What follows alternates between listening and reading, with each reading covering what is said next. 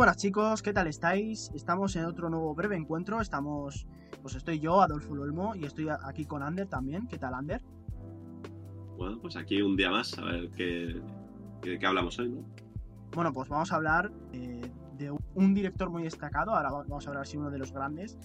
Y no solo estamos, esta vez no solo estamos nosotros dos, porque somos así de, de lanzados y ya tenemos un, un invitado. Se trata de, de Ángel del Rey. ¿Qué tal, Ángel? Hola, buenas, ¿qué tal? Muchas gracias por invitarme. Aquí andamos. Hemos visto unas cuantas películas de este director, pero Ángel con sus últimas películas ha hecho algo especial, ¿no? Cuéntanos. Ah, pues efectivamente, yo con la última película de Christopher Nolan, Oppenheimer en concreto, pues me la he visto tres veces.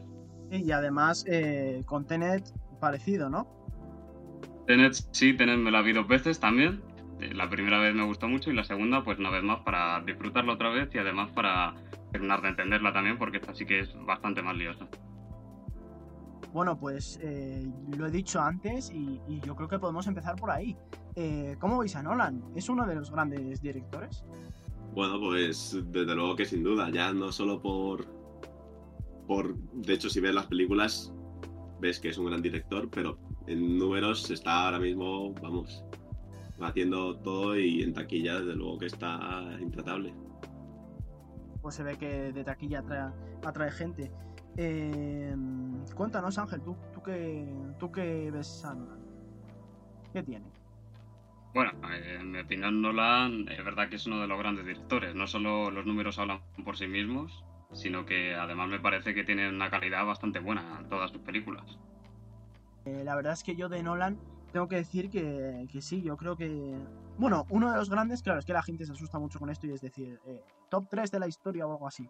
Pues hombre, a lo mejor no, ya a partir de ahí es subjetivo, pero es un, es un señor que vamos a ver, que hace un... Para mí yo creo que tiene una filmografía súper consistente, no tiene película mala, hay películas yo en las que... En, en, las que discrepo, por ejemplo, Dunkerque a mí me parece que haber hecho una peli tan basada en la experiencia eh, con tan poco guion, pues yo personalmente no estoy de acuerdo. Eh, Origen a mí me parece, por ejemplo, que tiene... Pues tiene sus cosas, ¿no? Tiene... A mí no me termina de enganchar y, el personaje de, Ariadne eh, me parece que está súper vacío y que... En fin, que cuida poco, poco los personajes fuera de, de, Cop, lo cual es una pena porque yo creo que Nolan tiene, tiene grandes personajes.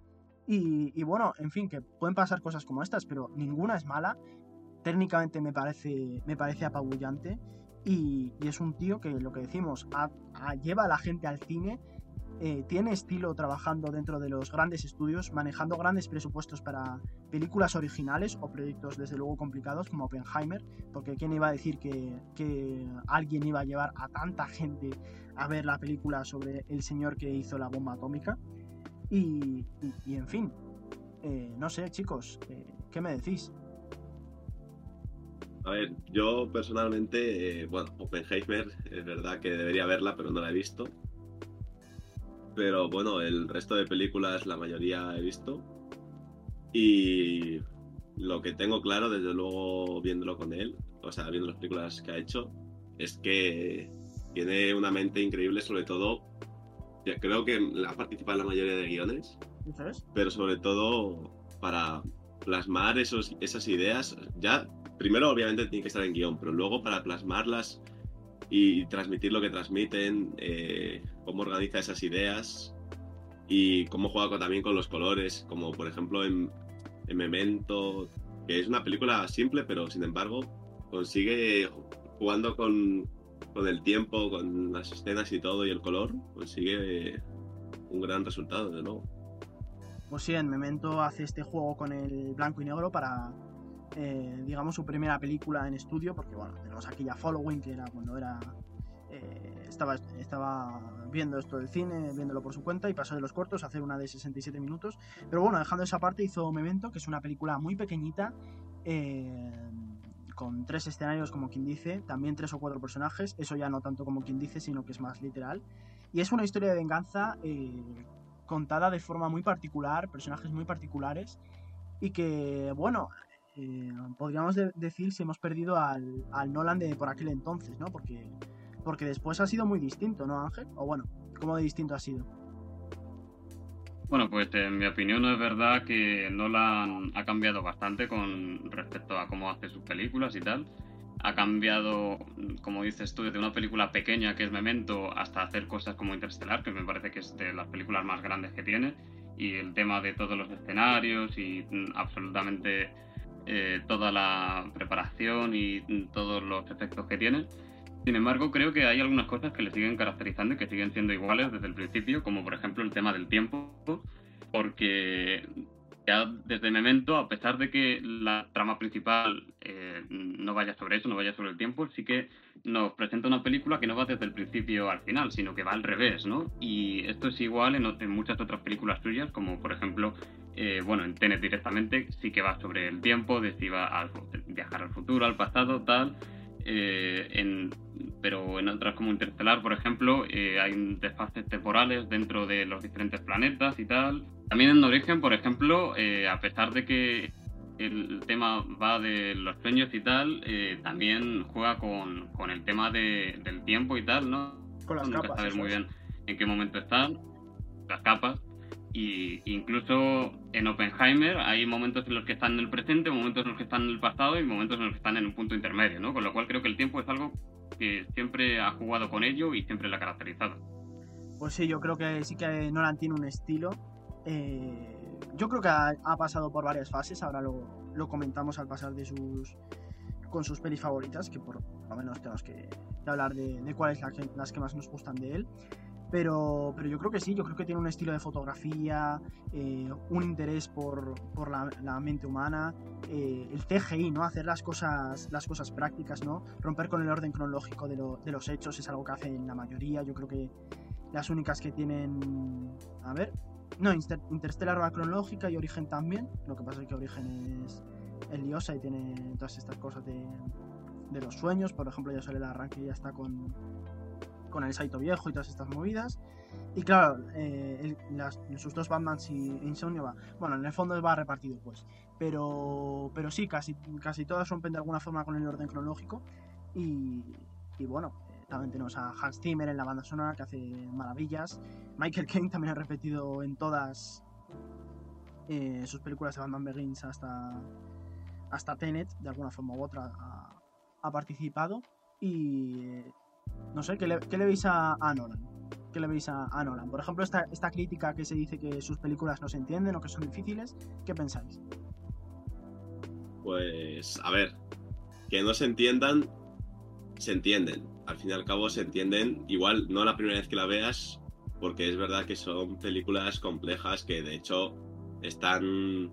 A ver, no es que sea, obviamente es ficción, pero están documentadas y están basadas en cosas medianamente científicas que, pueden pasar. Entonces entiendo que igual no es para un niño de tres años, pero me parece que consigue plasmarlas de una manera que alguien que sea muy listo y que quiera verla varias veces la va a acabar entendiendo y alguien que no, pues va una vez al cine y las puede disfrutar perfectamente, aunque no se entere de cada pequeño detalle o cualquier cosa. Me parece que son películas que con la idea general, el concepto general siempre te vas a quedar y luego si te gusta mucho vas a poder reverla y verle a esos pequeños detalles que te van a, gustar más, de hecho, yo creo, la película. Nolan tiene un punto perfecto entre complejidad y que a la vez se entiendan. Es verdad que tiene películas más difíciles y películas más fáciles, pero en general creo que trata temas que son un poco más complejos que cualquier película comercial, que a la vez no son excesivamente complicados de entender. Al final lo acabas entendiendo. Pues sí, yo por ejemplo recuerdo en preparación para este episodio ver el, el Gran Truco, ¿no? El Prestigio. Y, y claro, yo empecé la película, claro, rayado con un poco con el chip de, del Christopher Nolan de meme, ¿no? De, de voy a entender algo, ¿no? Eh, y esquemas mentales y, y todas estas bromas que se dicen de, de Christopher Nolan cuando es complicado. Y El Gran Truco es una película que técnicamente el, esquema de las líneas temporales debe ser un, desastre y una cosa súper complicada, pero tú te pones a verla y ni siquiera con los juegos de colores que hacen en Memento o en Oppenheimer, es una película que al final te acabas haciendo a ella y la acabas disfrutando y, pues yo creo que está bien. Pero bueno, esta es una de sus críticas principales. También hay quien dice que es, que es comercial, en fin. eh, yo, creo que, yo creo que eso no tiene por qué ser malo. Y es más, en el caso de Nolan es hasta bueno. Y me explico. Nolan es una persona que lleva a la gente al cine. Es una persona cuya firma se conoce. Esto no pasaba a este nivel desde... Yo diría desde Spielberg. O sea, fijaos a dónde apunto. Porque, en fin, esta, esta cantidad de gente, esta cantidad de, de películas de grandes presupuestos dentro de grandes estudios, originales además, y que además sean bien recibidas eh, por crítica y público, vamos, me parece que no pasaba en muchísimo tiempo a este volumen. Y, y luego de comercial, lo que decimos, tiene una complejidad que, que la, eleva por encima de muchos y en este sentido un matiz, comercial pues, pues yo creo que está, está muy bien y que se lo, se lo tiene ganado. A mí me parece, a mí me parece genial que haya un director que, que se una a los, a, los Hitchcocks, a los Spielbergs que decía y la gente le conozca y vaya a ver una película porque la ha hecho ese señor. Yo creo que eso es una cosa que no pasaba desde hace muchísimo tiempo y con, con el fenómeno de Oppenheimer nos hemos quedado locos, ¿no? Desde luego, la verdad que Oppenheimer ha sido un taquillazo y en mi opinión es uno de, de es uno de, de películas cúlmenes de, de, Christopher Nolan por, por lo que decía antes, el tema de cómo organiza la película, de cómo está estructurada, te hace que estés, eh, la, las tres horas que dura, te hace que estés pegado a la silla todo el rato pendiente de, qué va a pasar y disfrutando de todos los efectos que hay y de todo ello. Así que, en mi opinión, Oppenheimer es eh, muy buena. Voy a decir una cosa, yo creo que Oppenheimer, eh, que bueno, tú, tú nos, lo, nos lo vas a poder eh, matizar perfectamente porque te la has visto tres veces en el cine. Pero yo creo que Oppenheimer es, es, una, es una película interesante que aporta mucho a este, a este debate. Porque, vamos a ver, yo creo que es, la es una película super Nolan. Lo tiene todo de Nolan. Tiene este interés adquirido por la, por la ciencia y los, y los detalles ya. Vamos, al punto de que es me, media, media película, siendo la otra el juicio a lo JFK de, del propio Oppenheimer. Y, y, y, bueno, pues eso está muy bien. Pero por otro lado, yo creo que, que Nolan, lo que decíamos, es, es una persona que, que, busca entretener y, y, tiene en el fondo ese corazón de, niño que le gustan las películas eh, de forma un poco inocente. Os, os voy a decir en, qué sentido, porque aquí algunos oyentes estarán diciendo que está diciendo este hombre, pero vamos, yo, fíjate en sus Batmans, son películas que en el fondo tienen mucho mucho humor y, relaciones y, relaciones y personajes muy entrañables. Vamos, Alfred, por ejemplo, eh, es, su definición. Y, nos da escenas de acción, etcétera, etcétera. Y le gustan los hombres trajeados que hacen, hacen cosas y dicen cosas chulas, ¿no? Y Tenet, por ejemplo, que es una película que le dieron mucha, mucha caña para mí, aparte de todo el rollo este científico, para mí es la emoción de una película de espías. A la antigua busanza, fuera de que no le mete sus, sus cosas, ¿no? Entonces, eh, claro, dentro de, este pensamiento también está eh, una visión del bien y del mal eh, muy marcada.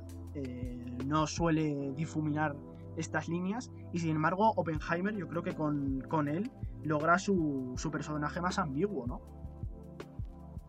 refieres al tema de, que Oppenheimer es un personaje polémico, pues es una persona que nos ha traído las bombas nucleares al mundo, mover su inteligencia y por qué, cuál es la razón que le llevó realmente a, a realizar un proyecto así, ¿no?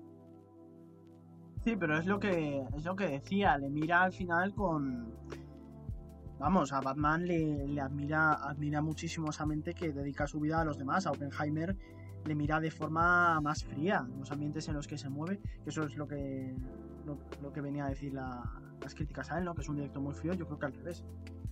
Y Oppenheimer si acaso sí que es un poco más frío. Bueno, sí, a ver, Oppenheimer es un poco más frío, pero quizás realmente también esté eh, plasmando la dura realidad, ¿no? Yo recuerdo una conversación exactamente en la que se está discutiendo sobre dónde van a lanzar las bombas nucleares, ¿no? Eh, y me parece una conversación bastante fría. o sea, están decidiendo dónde, en qué lugar van a matar a millones de personas. Me parece algo increíble y creo que en realidad lo que intenta Nolan en la película es mm, reflejar también esa realidad, ¿no? Que quizá fue como fuese en la realidad. Pues sí, pero, pero bueno, yo creo que con, con esto, vamos, yo no sé si queréis decir algo más, pero yo creo que con esto a Nolan hemos cubierto bien su, su trayectoria. Entonces, eh, pues, pues no sé chicos, nos decidimos, ¿seríamos capaces de escoger una película de Christopher Nolan? Una, una entre todas. Ander, por ejemplo. Pues, a ver, es difícil porque hay un montón y todas muy buenas, pero yo diría que posiblemente entre la primera o la segunda de la saga del Caballero Oscuro. La verdad es que son, de hecho creo que son las películas, las primeras películas que vi de Christopher Nolan y, y superhéroes Christopher Nolan, eh, me parece algo increíble. Y luego voy a- no puedo quedarme con una, así que voy a elegir dos porque hay trata muchos géneros y más tirando a ciencia ficción diría que que posiblemente Origen y y tirando a una más clásica diría Memento sobre todo porque es una más que tengo más reciente y es verdad que igual al final se me hizo un poco repetitiva para mi gusto Memento pero me parece una película que a nivel de simpleza y de construcción eh, me parece increíble ¿Y tú, Ángel? Bueno, pues yo, dentro de Christopher Nolan, debería de elegir entre Oppenheimer e Interstellar. Son las dos películas que más me gustan de él. En mi opinión, son solo dos cúlmenes. Y pues entre estas dos películas, si tuviera que elegir una de las dos, me quedaría con Interstellar, debido a que es una película bastante más grande, eh, que utiliza bastantes más efectos y que me dejó bastante más boquiabierto, no solo por la trama, sino también por, por estos efectos. Y, en mi opinión, pues elegiría, elegiría esta película por esta razón. Bueno, pues yo por mi parte decir que Origen, Origen sí que tengo mis, mis problemas con él, porque a mí en un principio este Christopher Nolan recién metido a las grandes franquicias, a, a entretener, que era lo que estaba diciendo antes, de esta forma, a mí sí me parece el Nolan que más me interesa, más, más que el de sus pelis de Segunda Guerra Mundial, eh, un pelín más que el de, que el de sus orígenes tal. Eh, entonces, claro, eh, pues bueno, en un principio sí la valoro, no está mal. De hecho, mucha gente dice que es su primera o, una de sus mayores películas. Yo en ese sentido no estoy de acuerdo, pero es un tipo con una consistencia increíble y, y mala no es, desde luego, y por supuesto se respeta muchísimo la opinión de Ander. Yo me voy a, quedar, eh, como fan de, de Batman que soy, me tengo que quedar con las del Caballero Oscuro, de hecho podrían conformar mi top 3, pero bueno, voy a ser convencional y quedarme con el Caballero Oscuro, y si tengo que aportar otra más, eh, diría Memento, por lo que decía Ander. Eh, me parece una película que funciona muy bien, a mí además me marcó bastante porque eh, fue una película que me metí a ella por, cuando era más chavalín, porque dije, ah, mira, de- del director de las de, de las de Batman, vamos a ver tal. Y sí que me marcó bastante en su momento. Y bueno, eh, la estructura es lo que es, puede hacerla un poco repeti- repetitiva, entiendo, entiendo Ander, pero, pero vamos, a mí me parece un ejercicio de cine muy bien hecho. Y sobre todo que lu- luego, por ejemplo, te pones Irreversible de Gaspar Noé y es eso hecho de forma mucho más violenta, eh, sin ningún tipo de pudor al público y a mi gusto más, más pretenciosa. Odio la... O bueno, no odio, pero en determinados momentos sí me pone nervioso la cámara de, de Noé. Entonces, pues, pues eso es con lo que nos quedamos. Eh, yo creo que podemos invitar a, a- la gente a que, a que vea a Nolan por, por ellos mismos, ¿no? Eh, y tendremos ganas de, su, de sus nuevas películas, ¿verdad? Pues desde luego. Eh, bueno, pues seguramente te sacarás muchas más películas. Y si no, pues hay un montón que ya hay. Y, y de hecho todas son buenísimas. O sea que hay donde elegir. Yo sin duda estaré esperando las nuevas películas de Nolan y bueno, sobre todo terminaré de ver todo su repertorio, que todavía no lo he hecho. Pues sí, pues sí, vale, vale la pena. Así que, pues nada, eh, pues ya vamos, ya vamos tocando el tiempo que de ir cerrando, así que, ¿por qué no? Vamos a hacerlo, animamos a la gente a, a ver a Nolan y unirse a nosotros. Por favor, no seáis, os guste o no, no os guste, no seáis de aquellos que dicen que es sobrevalorado, que yo no sé vosotros, pero a mí me parece una crítica súper burda y de persona con asquerosa con ínfulas, desde el respeto a quien, a quien lo haya hecho, pues, pues eso, eh, un- un- una pequeña un pequeño pinchazo que de vez en cuando no está mal. Así que nada chicos, eh, nos vemos la semana que viene. Adiós. Adiós, nos vemos. Luego. Esperamos que te haya gustado el podcast. Si es así, recuerda que puedes seguirnos en nuestras redes sociales, tanto TikTok como Instagram, y nos vemos en la próxima.